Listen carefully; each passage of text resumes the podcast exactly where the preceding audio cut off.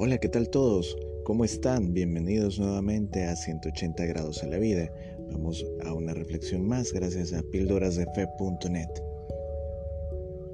En estos momentos de quiebre, tristeza, decepción o depresión, abandónate en las manos de Dios.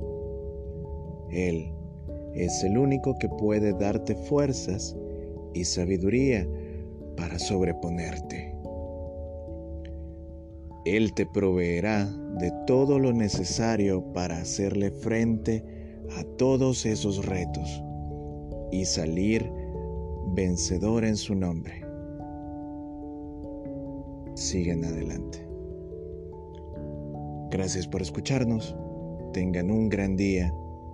Buenos días, buenas tardes, buenas noches.